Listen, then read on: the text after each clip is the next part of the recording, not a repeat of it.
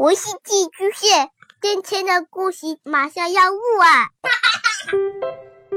孩子的世界充满了色彩和欢乐，用有温度的声音讲你爱听的故事。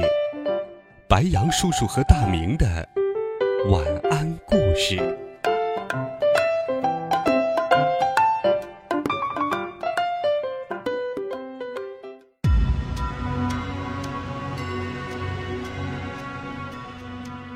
小朋友们，晚上好！又到了白羊叔叔给你讲故事的时间了。今天是周二，白羊叔叔会继续给你讲绘本中华故事里的神话传说。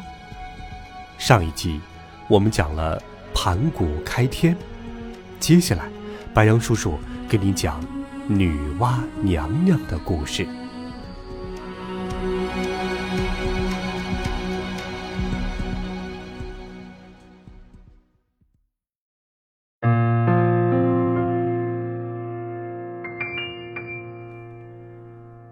在盘古开天地之后，又过了很多年。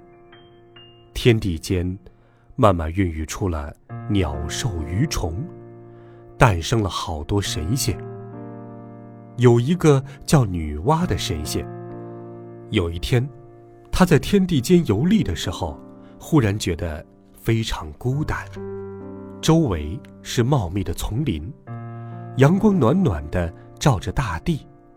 几只小鹿在林间，睁着好奇的眼睛望着他。女娲蹲下来，伸出手，一只小鹿走过来，用软软的舌头舔了舔她的手心。女娲忍不住笑了起来。小鹿仰起头看着她，大眼睛忽闪忽闪的。小东西，你想说什么？女娲轻声的问。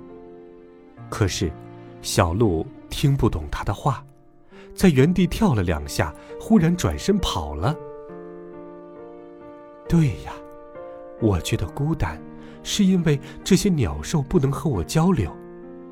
如果有谁能经常和我说说话，那该多好啊！女娲自言自语。对了。我可以创造更有智慧的生命啊！只是，这个新的生命应该是什么样子呢？女娲沉思起来。她沿着草地走着，不知不觉走到了溪流边。溪水映出了她的倒影。女娲眼睛一亮，心想：可以按照自己的样子来创造呀。于是。女娲弯下腰来，拿起一团泥土，加上溪水，对照着溪流里自己的影子，捏起了泥人。不一会儿，就捏好了一个。女娲对着小泥人吹了一口气，小泥人立刻就活了。他从女娲的手上跳下来，马上蹦跳着开始了在这个世界的冒险。扯着藤蔓爬树，摘野果子吃，高兴得咯咯直笑。女娲觉得这个生命好奇妙呀，她又开始捏泥人。这次她用的水多一些，捏出来的泥人也更漂亮了。这个小泥人活了以后，比前一个泥人文静得多。于是，女娲把她创造的这种新生命叫做人。第一个小泥人叫做男人，第二个小泥人叫做女人。从那以后，世界上就有了人类。因为人类是女娲创造的，所以人类比其他任何生物都更有智慧。接下来，女娲不停地捏着泥人，她捏呀，捏呀，一直捏的手都酸了。可是。比起这个广阔的世界来说，泥人的数量还是太少。于是，女娲又想了一个办法，用藤条沾上泥巴，在地上抽打，那些溅出来的泥点儿也变成了小泥人。他们嘻嘻哈哈的走向四面八方，走进了这个世界。女娲创造了人类，人既有智慧，又勤劳能干，他们慢慢学会了自己制作工具，种植作物，生活的非常快乐。因为有了人类，这个世界也变得更加生机勃勃。女娲看到这些，心里非常高兴。可是，幸福的日子没过多久，灾难忽然降临了。水神共工和火神祝融打仗，水神打败了，一气之下，一头撞在不周山上，只听到轰隆隆一声巨响，不周山竟被他拦腰撞倒了。你知道不周山是什么吗？不周山。是撑着天空的四根柱子之一呀，这下可坏了！不周山一倒，天也塌了一个大洞，从这个大洞里落下瓢泼大雨，或者是大火球。再加上之前打仗的时候，水神弄出来的洪水，火神弄出来的烈火，把人们的生活弄得一团糟。从此，人们背井离乡，过着苦难的日子。女娲看到人类的苦难，非常着急。她想拯救自己创造的孩子们。为了把这些孩子们救出来，首先就要补天。用什么来补天呢？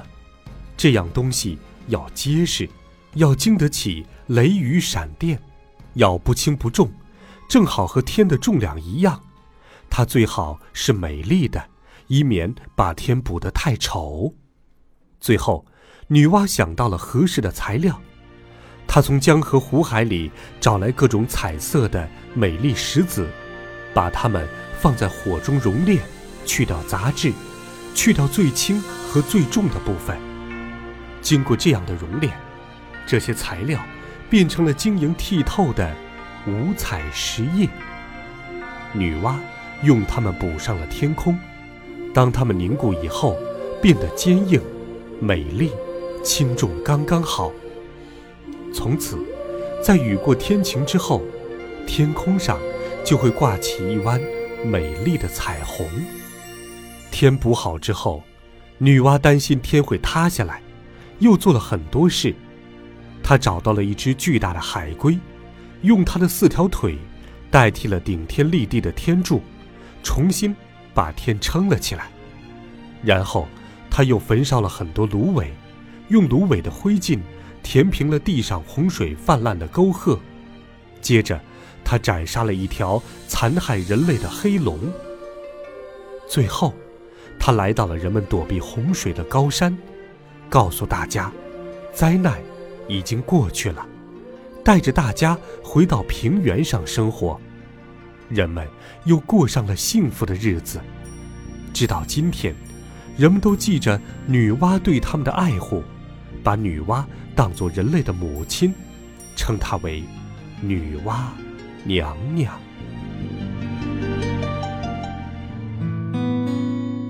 好了，孩子们，这一集中华神话女娲娘娘，白杨叔叔就给你讲到这里。希望你喜欢这些故事，也欢迎你给白杨叔叔留言。微信当中搜索“白杨叔叔讲故事”的汉字，点击关注我们的公众微信号。每天都有好听的故事陪伴着你，我们明天见，晚安。